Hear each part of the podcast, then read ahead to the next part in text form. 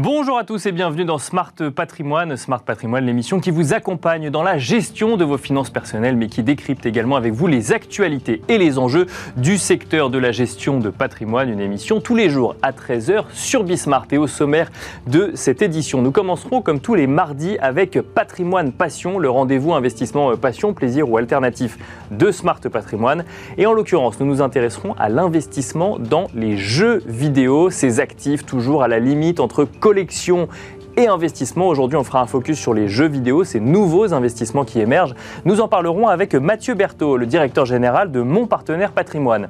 Nous enchaînerons ensuite avec Enjeu patrimoine, où cette fois-ci, nous traiterons plus de fiscalité. Nous nous intéresserons à l'IFI, à l'impôt sur la fortune immobilière, notamment en lien avec des stratégies d'investissement dans l'immobilier. L'investisseur immobilier est-il dans, toujours et dans tous les cas soumis à l'IFI? L'IFI peut-il remettre en cause des stratégies d'investissement immobilier? Nous en parlerons sur le plateau de Smart Patrimoine avec Camille Denisot, avocate fiscaliste chez Hoche Avocat, mais aussi avec Jérémy Orfeo, euh, dirigeant fondateur de Willim. Bienvenue à vous tous qui nous rejoignez. Smart Patrimoine, c'est parti.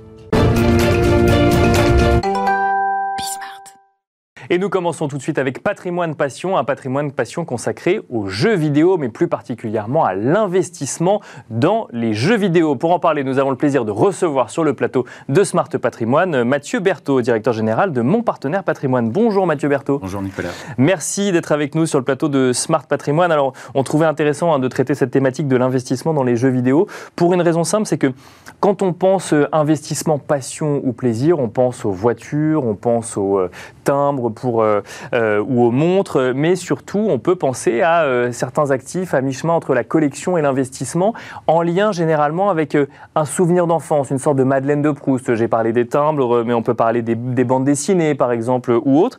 Et mécaniquement, on se demande si les jeux vidéo, du fait de euh, l'accompagnement qu'ils peuvent avoir euh, pendant l'enfance, deviennent, lorsqu'on a les moyens et lorsqu'on a envie de se lancer dans un investissement, une collection, une thématique d'investissement. Est-ce que vous constatez, vous, que euh, le jeu vidéo, aujourd'hui, les anciens jeux vidéo, commencent à devenir une thématique d'investissement? Oui, alors c'est effectivement un levier de nostalgie qui fait que Aujourd'hui, on constate ce mouvement-là, d'autant plus que ceux qui ont le pouvoir d'achat, euh, qui peuvent se permettre d'aller investir ou d'être collectionneurs, euh, aller faire des enchères pour acquérir une ancienne console, un jeu de leur enfance ou un ordinateur euh, très vintage, bah, ça, se joue maintenant. Bien sûr. Ça s'est vraiment spécialisé. Il y a des sites d'enchères spécialisés, il y a des valorisateurs spécialisés. Et ça, ça vient en plus du fait que, bien sûr, le jeu vidéo aujourd'hui, c'est la deuxième industrie de divertissement global derrière la télévision. Donc, il y a en plus cet effet de levier-là qui euh, rend euh, cela euh, dans le quotidien de tout le monde. Alors, deuxième industrie de divertissement aujourd'hui, pour autant, est-ce qu'il y a un marché du jeu vidéo quand on parle d'investissement, quand on parle d'achat de biens ou d'actifs qui auraient pu prendre un peu de valeur dans le temps, ou en tout cas dont on estime qu'il y a un effet rareté avec le temps, par exemple? Alors, il y a deux, effectivement, il y a deux versants. Il y a le marché en tant que tel, euh, comme investisseur, marché extrêmement large, en progression, parce que euh, qui se renouvelle en permanence. Hein. Ce qui est estimé, c'est on dit que c'est aujourd'hui un marché de 180 milliards euh, de dollars hein, environ. Ça, c'est les jeux vidéo au total. D'accord, les jeux vidéo au total, et ça va être les entreprises qui créent les contenus, les composants, créent les événements, etc. Et ce qu'on constate, c'est que à côté de ça, il y a aussi le marché de collection. Bien sûr. donc, il y, a, il y a tout le marché du neuf et il y a tout le marché de l'occasion. Mais les deux hein, peuvent aussi s'alimenter. Il va y avoir des rééditions euh, euh, d'anciennes consoles, c'est ce que font euh, certains fabricants. et sur le marché de la, collection, ce qu'on constate effectivement, comme il y a un effet de nostalgie et qu'il y a vraiment tout un écosystème qui s'est mis autour de ça pour valoriser économiquement tout cet acquis tout cet historique qui a 50 ans, hein, si on regarde, 40 ans peut-être. Bien sûr. là, on voit qu'il y a un certain nombre d'acteurs qui créent euh, cette liquidité sur le marché et on constate ça comme sur des marchés d'art traditionnel ou euh, comme ce qu'on peut voir euh, autour des sneakers, alors pas les, barres chocolatées, hein, les ah bien sûr, ou même les Lego comme l'évoquait il y a quelques temps mon associé avec vous. Mais ça veut dire que en fait on va on va acheter en fait un jeu vidéo avec lequel on a joué jeune de la même manière qu'on peut le voir pour certains dans, dans, le cas de livres anciens par exemple. Et on estime que celui-ci va prendre de la valeur mais qu'est-ce qui va jouer sur euh, la valeur d'un actif qui est un jeu vidéo avec lequel on a joué? Est-ce que par exemple, si je regarde dans les jeux avec lesquels j'ai joué il y a 15 ans, je peux potentiellement trouver quelque chose qui aurait pris de la valeur? Alors c'est très focalisé sur l'objet. D'accord. Effectivement, on va garder une cartouche de jeu vidéo. Il y en a une qui a vendue près d'un million trois d'euros l'an dernier. Hein. Dans la même semaine, il y a eu un record. Il y a deux cartouches, une de 1987. Alors, ce qui est très important, c'est encore dans son emballage d'origine, sous blister et évalué comme en étant en, super état. Euh, D'accord, comme les bandes dessinées, euh, quand on veut effectivement qu'elles gardent le maximum de valeur. Oui, bien sûr. pas que ce soit abîmé, corné, etc. Il faut évidemment que ce soit euh, intègre. et ça, en fait, ça va c'est ça qui va être le levier qui va faire que les prix vont s'envoler. vous avez peut-être connu, enfin non, vous êtes un peu jeune, mais tous les jeux à cristaux liquides dans les années 80, euh, les Game Watch de Nintendo. Euh, l'an dernier, euh, il y a une Game Watch, vous savez, avec les doubles écrans, Zelda, tout le monde mhm. connaît Zelda. Bah, à l'époque, en 1989, ça, s'achetait entre 150 et 300 francs. D'accord. le cours de ces jeux-là, l'objet, aujourd'hui, c'est plutôt entre 300 et 500 euros. Et l'an dernier, un exemplaire s'est vendu plus de 1500 euros parce qu'en super état, parce qu'encore dans son état d'origine. Et c'est aussi ce côté intact qui a un peu traversé le temps, euh, qui fait que euh, ça, ça, prend beaucoup de valeur. Au-delà du côté nostalgique, il y a aussi une évaluation précise sur des critères de rareté quelle édition, de quel jeu bah, C'est ça, c'est qu'on imagine qu'il y a des éditions spéciales qu'on va aller chercher, comme, euh, sur, d'autres thématiques un peu de collections similaires. On a fait une émission sur les cartes Pokémon où en fait on se rendait compte que bah, c'était ce qui était déjà rare à l'époque qui prenait le plus de valeur aujourd'hui. Donc là, c'est euh, quoi? C'est le, le, jeu le plus ancien qui va être le plus cher ou en tout cas euh, ce qui va le prendre le plus de valeur ou le jeu le plus rare ou est-ce que, mettons, on peut voir ça par exemple sur certaines collections en matière d'art plus classique, est-ce que la provenance de la collection euh, joue aussi ou c'est trop tôt pour en parler ça? Alors non, ça peut, ça peut jouer. C'est pas forcément le plus ancien. D'accord. Si on prend le premier Pong euh, avec les deux barres, là, etc., c'est pas forcément ça qui est le valorisé le plus cher. En revanche, il y a des, des, éditions limitées de certains jeux. Euh, par exemple, la cartouche de jeu qui s'est vendue le plus cher l'an dernier, 1,3 million d'euros, ce qui est quand même euh, Ah, c'est en euros, c'est pas en dollars En euros. C'est en, euros, donc c'est sur le sol européen. Alors non, c'était aux États-Unis. D'accord, j'ai converti. Oui, bien sûr. Euh, mais, mais, effectivement, c'est le premier jeu au-delà du million euh, en termes de valorisation.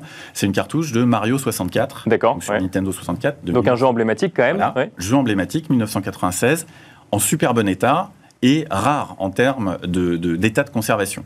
Euh, et dans la même semaine, juste avant, il y avait un autre jeu, c'était un Zelda, toujours sur Nintendo, mais là, 1987, super bêta, et là, une édition extrêmement limitée. Il y avait eu deux éditions dans ce jeu-là, j'ai fouillé un petit peu en, regardant, en préparant euh, l'émission, et en fait, ça va être vraiment sur les éditions, et vous le disiez, la provenance. En Europe, si on a des éditions de jeux européens, euh, on va pouvoir valoriser ça. Enfin, il va y avoir une valeur qui va s'établir. Si vous avez une édition japonaise d'une console ou d'un jeu, ou américaine, avec ses spécificités, même à l'époque, c'était euh, difficile de brancher la console japonaise. Oui, bah bien sûr, il n'y avait pas les mêmes prises, il y avait différentes zones, oui, bien sûr. Et ça, c'était il y a quelques, quelques années encore. Euh, là, ça peut apporter un élément de valorisation supplémentaire. Donc la provenance aussi, la rareté, plus que l'ancienneté. Mais là, c'est vrai qu'on est déjà sur des échelles de temps qui vont très vite. 1996, pour, euh, c'était hier, mais en termes de jeux vidéo, c'était euh, il, y a un temps très ancien. Alors, vous, vous l'avez dit, euh, ce qui joue, c'est l'effet objet. Pourtant, aujourd'hui, on voit, et vous l'avez dit, c'est la, deuxième industrie de divertissement, euh, donc euh, c'est le jeu vidéo actuellement. On voit d'ailleurs que se développe même un côté euh, sportif du, jeu vidéo, l'e-sport, mais on achète maintenant ces jeux vidéo en ligne. D'ailleurs, on les achète plus puisque on participe à des jeux en ligne interactifs ou autres. Est-ce que du coup cette tendance porte le marché euh, de la collection du jeu vidéo ou au contraire euh, est, un, est quelque chose d'à part vu qu'il n'y a plus l'objet physique jeu vidéo? Alors c'est intéressant parce qu'on constate ça même sur les CD euh, dans l'industrie de la musique. On peut acheter des livrets ça se fait beaucoup en K-pop. On achète le livret, on a le CD dans le livret, mais on n'écoute pas le CD. Oui, après on va sur une plateforme de streaming. Exactement. Et, mais on veut détenir l'objet de collection parce qu'il a une valeur, une rareté, etc. En jeu vidéo, c'est un peu la même chose, et c'est d'ailleurs pour ça qu'on voit énormément de produits dérivés des livrets de jeux, des figurines. C'est pareil, hein, vous achetez une figurine, vous la gardez dans l'emballage d'origine, euh, d'une série télévisée, d'un jeu vidéo, ça va prendre de la valeur. Et à côté de ça, vous avez des événements de jeux en ligne. On est vraiment passé euh, d'une cible de niche à une audience de masse. Mmh, mmh, bien euh, sûr. Juste deux chiffres hein, qui, qui, moi, m'ont marqué. en 2019, à peu près 450 millions en, auditeurs, en fans qui ont suivi du streaming euh, de jeux vidéo. Pour 2022, ce qui est estimé par Sport Media Watch, c'est 650 millions de, de, fans qui vont suivre ça. Donc il y a un, un effet colossal. Et l'âge moyen, comparé au sport traditionnel, beaucoup plus jeune, 28 ans. Donc là, l'effet collectionneur cinquantenaire qui se dit je vais me racheter le jeu de mon enfance, il y a ça d'un côté, mais de l'autre côté, il y a un effet de masse qui fait que un jeu vidéo, quand c'est lancé aujourd'hui, il y a toute une stratégie en termes de diffusion sur les plateformes, modalité de paiement. Euh, vous, pouvez acheter des contenus exclusifs, tout ça dématérialisé. Et puis, vous pouvez acheter tout le, va dire, toute la déclinaison en, objets, en goodies, en produits dérivés qui vont aussi prendre de la valeur à D'accord. Alors j'imagine que tout ne prend pas de la valeur non plus. Comme, si on veut, si on est intéressé, si on est un passionné de jeux vidéo, si on a été un passionné de jeux vidéo et qu'on se dit, tiens, effectivement, euh, pour diversifier mon patrimoine sur une partie euh, infime de celui-ci, euh, pourquoi ne pas aller sur un investissement passion dans les jeux vidéo?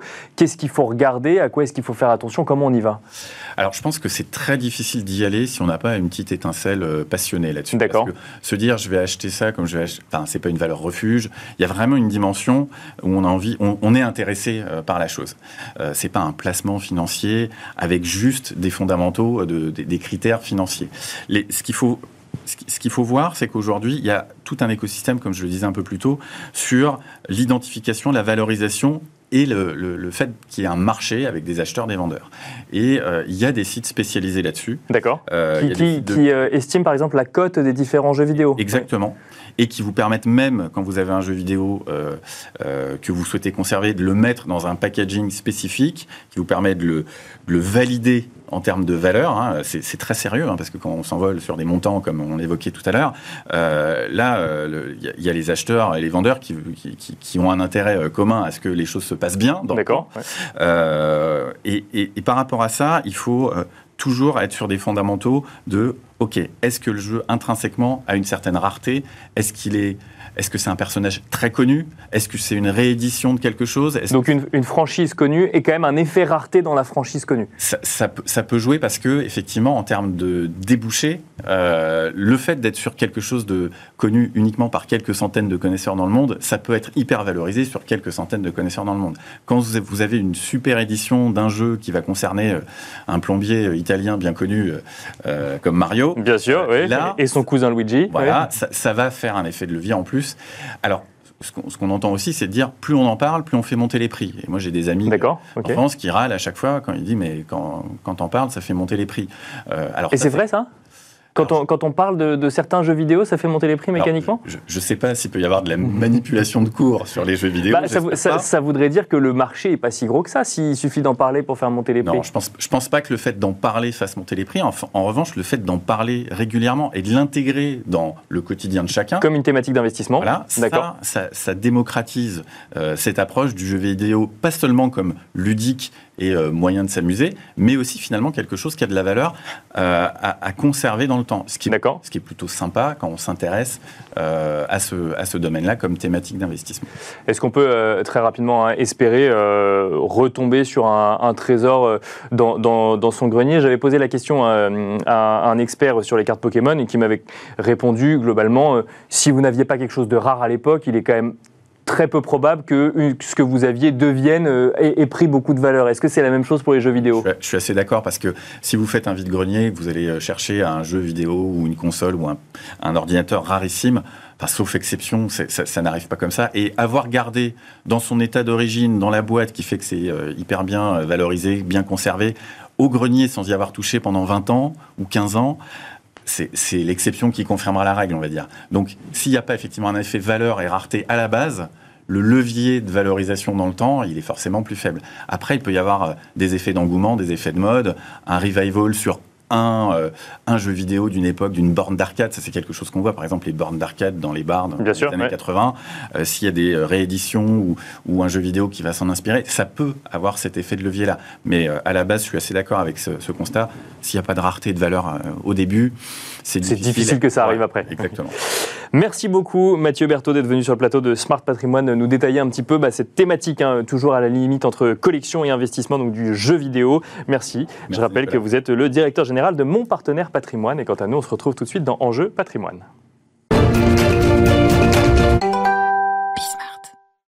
Nous enchaînons à présent avec Enjeu patrimoine, un enjeu patrimoine consacré à l'investissement immobilier face à la fiscalité de l'impôt sur la fortune immobilière. Cet impôt sur la fortune immobilière qui, depuis le 1er janvier 2018, a remplacé l'impôt sur la fortune avec comme véritable changement le fait de taxer le capital immobilier. Est-ce que cela change la stratégie que l'on peut avoir en matière d'investissement immobilier? Est-ce que ça remet en cause certaines euh, stratégies? Nous en parlons sur le plateau de Smart Patrimoine avec Camille Denisot, avocate fiscaliste chez Hoche Avocat. Bonjour Camille Denisot. Bonjour Nicolas. Merci d'être avec nous sur le plateau de Smart Patrimoine. Nous en parlons également avec Jérémy Orfeo, dirigeant fondateur de Willim. Willim qui est le nouveau nom de Periance. Bonjour Jérémy Orfeo.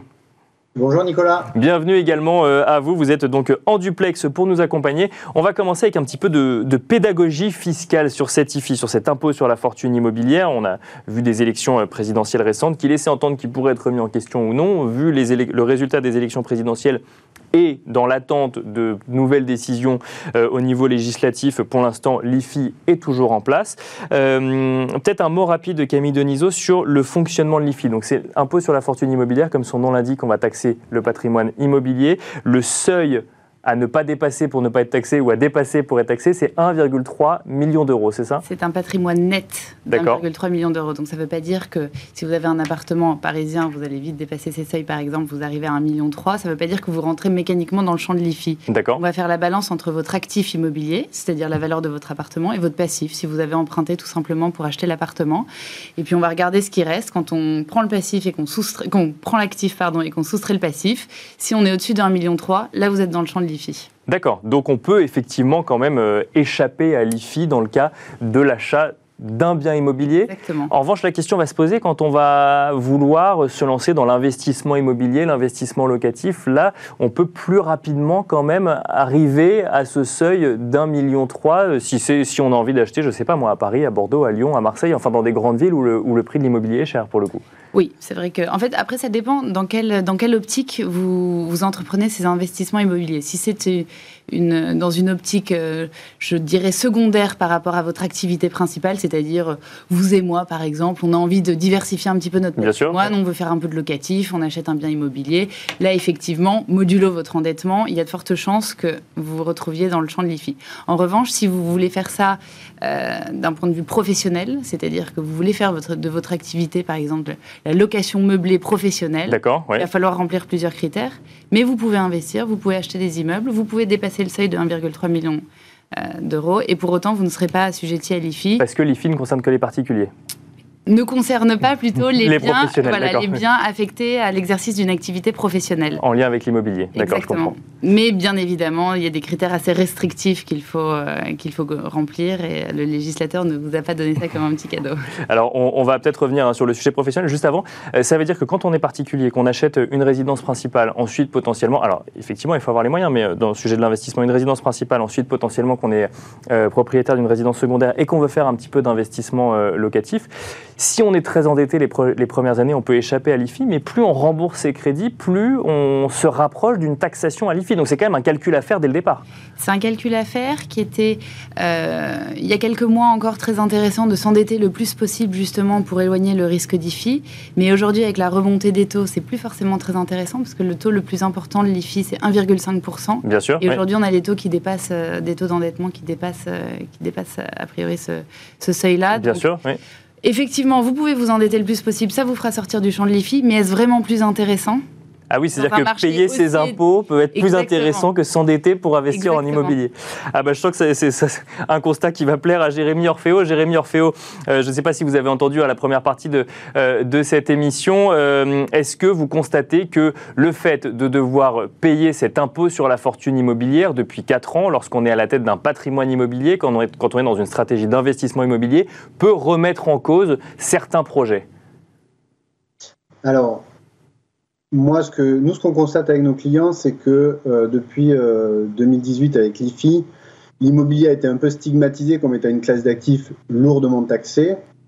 Euh, et le fait est qu'en réalité, quand on développe des stratégies patrimoniales, on s'aperçoit que on a des levées d'optimisation qui permettent justement d'échapper à cette fiscalité un peu plus lourde. déjà en travaillant sur des investissements immobiliers à plus forte rentabilité, puisque, comme Maître Denisot le disait, la tranche IFI la plus haute est d'1,5%, et que si on s'adresse à des actifs immobiliers qui ont des rentabilités entre 5 et 6%, si on enlève ces 1,5% quand, on a quand on a un patrimoine supérieur à 10 millions d'euros, et eh ben, un patrimoine net hein, immobilier, euh, on arrive quand même à des rentabilités nettes qui sont, euh, somme toute, encore très attractives vu euh, le niveau des taux immobiliers aujourd'hui. Donc, euh, effectivement, il faut aller chercher plus de rendement. Alors, plus de rendement veut parfois dire plus de risques également. Comment est-ce qu'on met en place une stratégie en prenant en compte cette fiscalité, du coup? Sachant qu'il y a d'autres fiscalités sur l'immobilier. Là, on parle de la fiscalité quand on détient l'immobilier. Si on veut revendre les, biens, par exemple, il y aura une autre fiscalité qui s'appliquera. Donc, j'imagine que ça rentre en compte dans le calcul global. Oui, évidemment, ça rentre en compte dans le calcul global. Alors déjà, quand on parle d'immobilier, il y a deux euh, environnements immobiliers. Il y a l'immobilier direct, euh, c'est-à-dire j'achète un appartement, je le mets en location, euh, et il y a l'immobilier indirect. Par exemple, des fonds immobiliers qui se développent beaucoup, qui se démocratisent, les SCPI, les sociétés civiles de placement immobilier, dont vous avez parlé à quelques-unes de vos émissions, permettent aussi d'investir dans l'immobilier dans un cadre mutualisé euh, avec des rendements qui peuvent être de 5 à 6 euh, donc, quand on parle de la notion de risque, euh, dans un cadre mutualisé comme les SCPI où on investit sur un parc immobilier diversifié avec des locataires qui sont différents, avec un risque locatif donc mutualisé, eh on se retrouve avec des logiques de rentabilité plutôt élevées, entre 5 et 6 avec un niveau de risque maîtrisé. Euh, Camille Denisot, euh, sur ce sujet de qu'on peut appeler la pierre papier hein, quand on parle de SCPI ou de fonds immobiliers, euh, quand on détient ça en direct, la taxation est la même au niveau de l'IFI ou on parle de valeur mobilière cette fois-ci? En, fait, vous allez les, toutes les parts de SCPI vont se retrouver dans le champ de l'IFI. D'accord, ok, mécaniquement. Tout, oui, tout Même si on ne détient pas l'immeuble physiquement. Exactement. En fait, tout véhicule qui, en bout de chaîne, détient un immeuble est englobé dans l'IFI. D'accord. Donc effectivement, c'est pas un moyen détourné d'aller optimiser son patrimoine immobilier euh, en contournant l'IFI. Non, non, ça rentre dans le champ de l'IFI. Dans le champ de l'IFI, oui. Et alors, euh, comment est-ce qu'on peut faire pour optimiser du coup? On va commencer avec vous, Camille Denisot. On posera ensuite la question à Jérémy Orfeo. Vous nous avez parlé de, l'investissement, euh, enfin, ou en tout cas du, du côté professionnel. Alors, Là, on, parle de la gestion de patrimoine d'un particulier euh, qui n'a pas forcément envie, d'être professionnel. Alors, on a des dispositifs, on a le LMNP par exemple, où on peut parfois vouloir investir via des, dispositifs fiscaux comme le Pinel ou, euh, le Malraux. Est-ce que ça, c'est euh, des moyens de, d'investir quand même en immobilier en réduisant euh, la fiscalité associée et en évitant de payer euh, l'IFI, même si j'ai bien entendu que euh, dans le contexte de taux actuel, effectivement, ça peut être plus avantageux de payer l'IFI que de s'endetter sur longtemps. mais... les, dispositifs que vous venez d'évoquer, le Pinot, le Pinot, le Pinel, ou le Malraux, le Pinel ou le Malraux, pas le mariage des deux, ne permet pas d'échapper à, l'IFI. En Les investissements que vous ferez dans un Malraux, par exemple, ne vous permettent pas d'échapper à l'IFI. Encore une fois, vraiment, l'IFI cherche à, à, viser tous les immeubles que vous pouvez Euh, de quelque manière que ce soit en fait. Euh, en revanche, ce qui peut être intéressant, c'est euh, par exemple vous êtes un particulier, vous avez une famille, vous souhaitez acquérir une résidence secondaire, c'est pas mal de l'acquérir via une SCI. D'accord. Parce que vous pouvez faire une donation des parts à vos enfants, par exemple. Euh, comme ça, ça sort une partie des parts de votre, de votre patrimoine taxable. Et en plus, il y a une décote qu'on peut appliquer sur les parts de SCI, parce que forcément, une fraction de SCI est beaucoup moins liquide qu'un immeuble détenu en pleine propriété que vous, que vous voudriez céder. Donc en fait, l'administration fiscale accepte euh, que cette contrainte soit matérialisée par l'application d'une décote sur votre part de SCI. Et une décote qui va être euh, ce, qui va dépendre quoi du montant euh, de la de, détention du, du, bien par exemple. Non, on, a, on accepte généralement une décote de 10% sur les parts de SCI qui, qui matérialise la contrainte de, de liquidité moindre des parts. Et ensuite, certains plus audacieux vous diront qu'on peut appliquer une décote un peu plus importante lorsque l'actionnaire ne détient pas beaucoup de droits dans la société, prend qu'une décision est très minoritaire. Mais donc même lorsqu'on on achète un bien via une SCI, ça rentre dans le champ de l'impôt sur la fortune immobilière. D'accord. Mais euh, même si on passe par une société en nom propre ou au nom d'une famille, ça rentre dans le champ de l'impôt sur la, sur la fortune immobilière. Euh, Jérémy Orfeo, même question. Quelle stratégie euh, peut-on mettre en place pour investir dans l'immobilier en tentant d'optimiser sa fiscalité? Il y a le sujet de trouver une rentabilité supérieure à la fiscalité ou au coût du crédit qu'on aurait pu avoir en place. Est-ce qu'il y a d'autres stratégies qu'on n'aurait pas forcément mentionnées ou qu'il faudrait avoir en tête? Oui, il y, a une stratégie euh, qu'il faut avoir en tête qui est celle aussi de l'arbitrage. Euh, l'arbitrage, ça veut dire quoi? Ça veut dire aujourd'hui, j'ai un patrimoine qui est taxable à l'IFI, je veux rester investi sur l'immobilier, mais compte tenu des investissements que j'ai fait par le passé, je ne peux pas changer le mode de détention. Je ne peux pas changer le mode de détention, je peux rentrer dans une logique de vente, une cession d'une partie de ce patrimoine, un, deux ou trois immeubles, enfin Bien- appartements bien ou maisons que j'ai en location, et je réemploie le fruit de la vente de manière intelligente, toujours dans l'immobilier, pour euh, réduire mon assiette taxable à l'IFI. Qu'est-ce que je peux faire par exemple? Je peux investir dans l'immobilier en nue propriété par exemple. D'accord. Euh, Qu'est-ce que c'est que l'investissement en nue propriété? Alors, on peut le faire en part de SCPI ou on peut le faire aussi dans l'immobilier direct. C'est-à-dire qu'un bien immobilier, euh, bah, il y a la pleine propriété du bien immobilier. et Cette pleine propriété, elle peut se scinder en deux droits, l'usufruit d'un côté et la nue propriété de l'autre. Et en tant qu'investisseur, je peux acheter que la nue propriété si je le souhaite, ce qui va me permettre de bénéficier d'une décote sur la valeur du bien immobilier, qui peut être entre euh, 35 et 40% sur une durée d'investissement de 15 ans, par exemple. Et l'usufruit va être acheté par une tierce personne. Alors, en l'occurrence, dans l'immobilier direct, c'est généralement un bailleur social qui va acheter l'usufruit. Et en part de SCPI, ça peut être des, institutionnels ou des fonds d'investissement.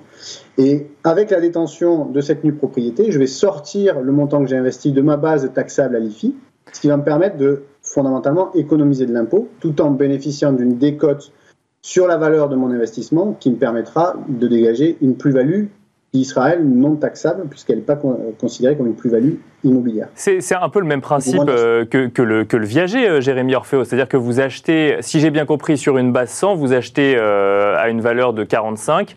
Le reste, l'usufruit, du coup, n'est pas acheté par vous, mais vous le récupérez, du coup, à la sortie du, du mécanisme, mais vous n'avez pas été taxé sur l'intégralité de la valeur.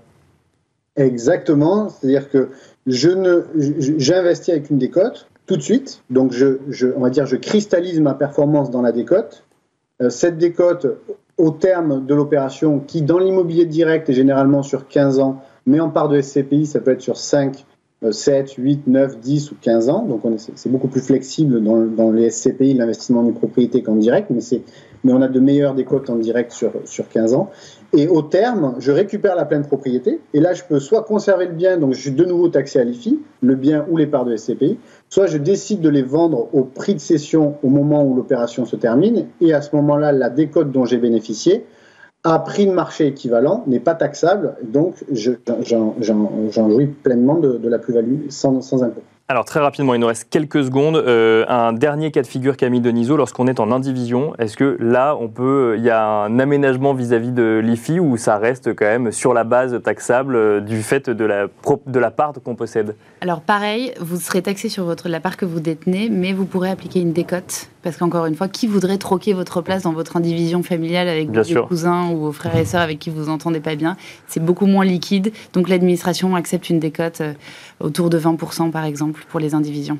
Toujours donc en lien avec la liquidité euh, de, du, du bien immobilier. Merci beaucoup Camille Denisot, euh, avocate fiscaliste chez Hoche Avocat. Merci également Jérémy Orfeo, dirigeant fondateur de Willy. Mais merci à vous de nous avoir suivis dans Smart Patrimoine. Et on se retrouve demain à 13h sur Bismart pour un nouveau numéro.